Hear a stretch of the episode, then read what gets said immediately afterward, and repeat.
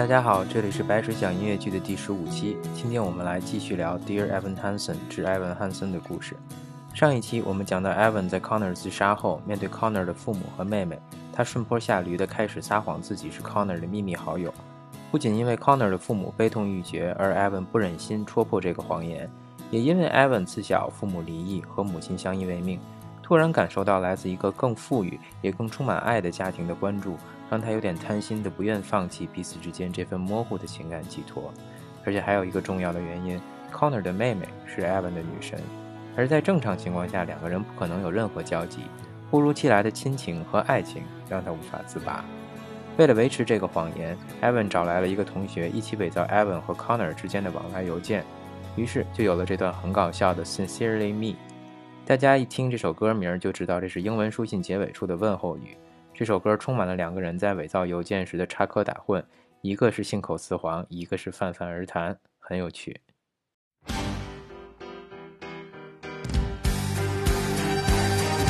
Dear Evan Hansen, we've been way too out of touch. Things have been crazy, and it sucks that we don't talk that much. But I should tell you that I think of you each night. I rub my nipples and start moaning with delight. Why would you write that? I'm just trying to tell the truth. This needs to be perfect. These emails have to prove that we were actually friends. Just, I'll do it. I gotta tell you, life without ya has been hard, hard. has been bad, bad, has been rough, kinky. And I miss talking about life and other stuff. Very specific. Shut up. I like my parents. Who says that? I love my parents, but each day's another fight. If I stop smoking drugs, then everything might be alright. Smoking drugs. Just fix it. If I stop smoking crack, crack. If I stop smoking pot, then everything might be alright. I'll take your advice. I'll try to be more nice. I'll turn it around. Wait and see. All that it takes is a little reinvention. It's easy to change if you give it your attention. All you gotta do is just believe you can be who you wanna be. Sincerely me. Are we done yet? Well, I can't just give them one email. I want to show that I was, like, a good friend, you know? Oh my god. Dear Connor Murphy, yes, I also miss our talks. Stop doing drugs, just try to take deep breaths and go on walks. No. I'm sending pictures of the most amazing trees. No. You'll be obsessed with all my forest expertise. Absolutely not. Dude, I'm proud of you. Just keep pushing through. You're turning around, I can see. Just wait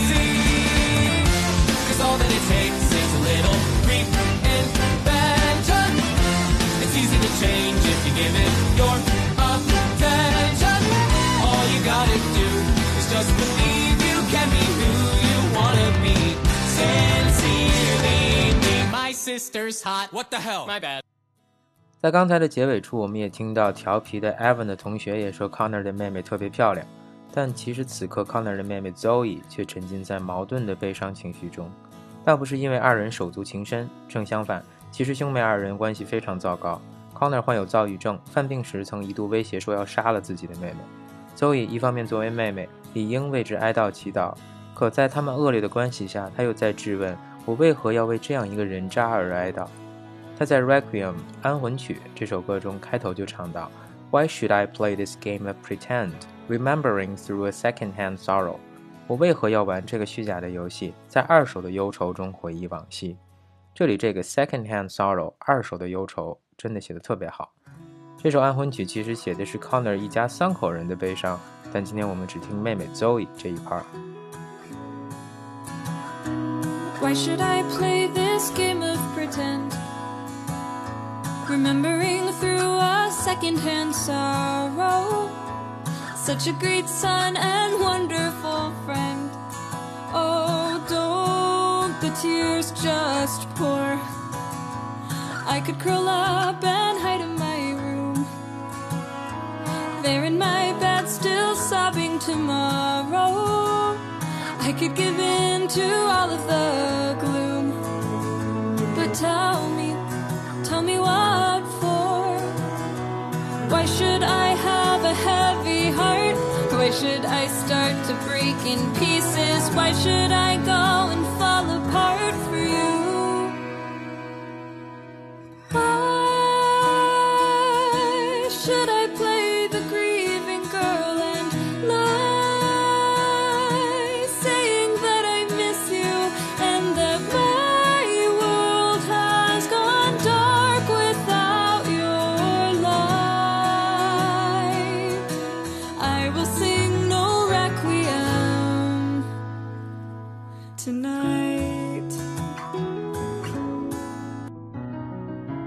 浸在矛盾之中的 Zoe 却被 Evan 的谎言所解救出来。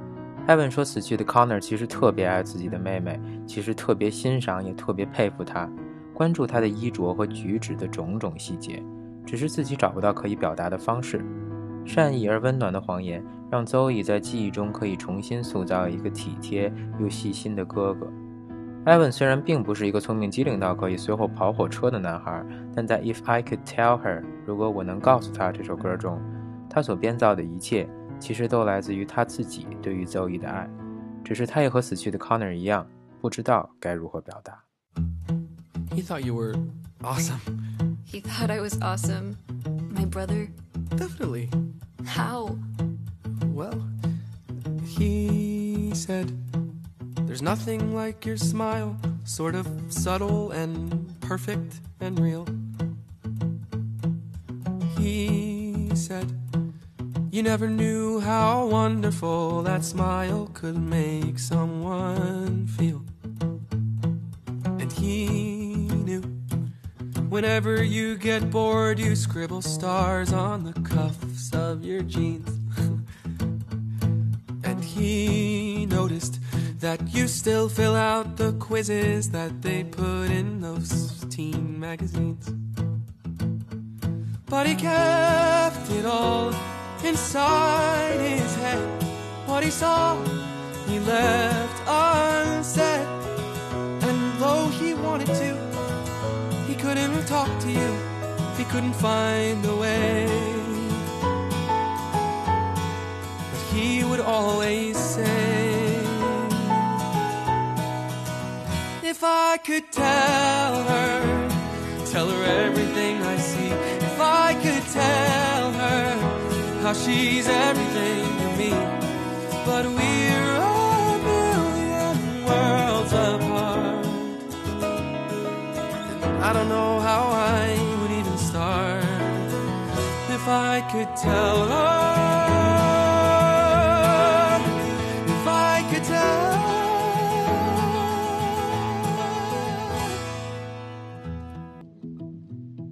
We are a million worlds apart, and I don't know how I would even start.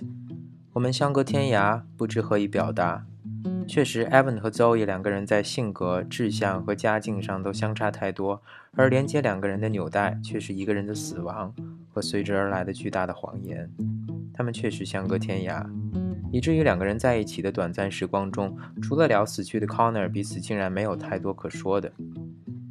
于是就有了这首《Only Us》，只是我们。Zoe 希望这段关系能持续下去的原因是两人彼此敞开、接纳和欣赏真实的自己。所以他说：“You don't have to be scared you're not enough。”你不需要因为担心自己不够好而感到恐惧。在一段关系中，我们可能或多或少的都曾经试图扮演一个角色，一个我们觉得对方可能会喜欢的角色，不管是扮演温柔，还是扮演宽容，甚至是扮演富有。但随着时间的流逝，所有的扮演都会制造出对于本性的压抑和精神上的疲惫。于是渐渐的，压抑的人会爆发，被欺骗的人会惊诧。一个用谎言浪费了自己的一生，一个被谎言所误，空负了一生。所以何必呢？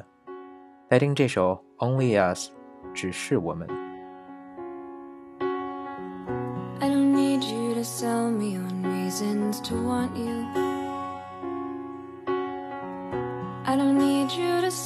For the proof that I should. You don't have to convince me. You don't have to be scared you're not enough. Cause what we've got going is good. I don't need more reminders of all that's been broken.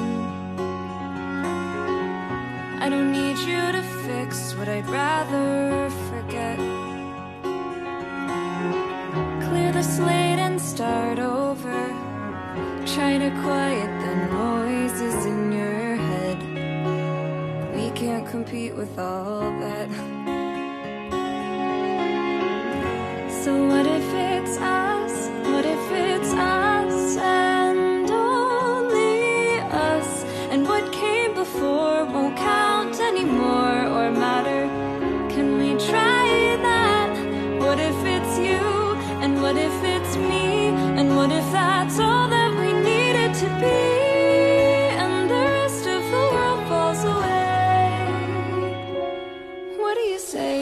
never thought there'd be someone like you who would want me. Well, So I give you 10,000 reasons to not let me go. But if you really see me, if you like me for me and nothing else, well, that's all that I've wanted for longer than you could possibly know.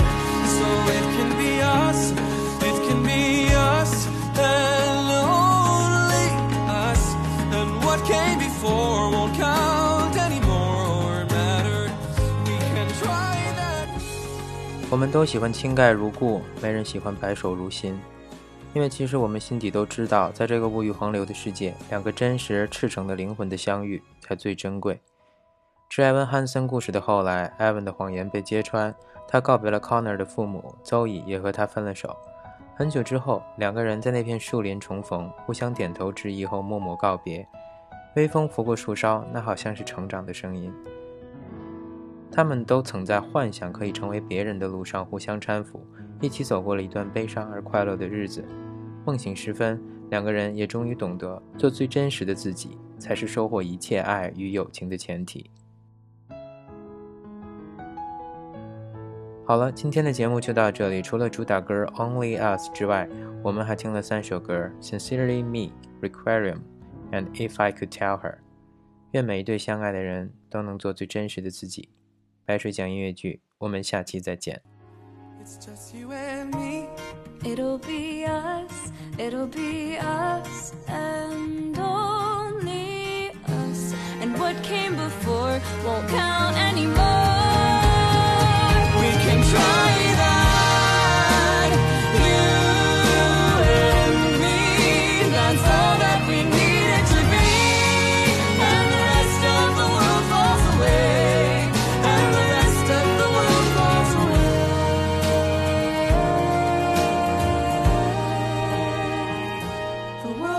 Away.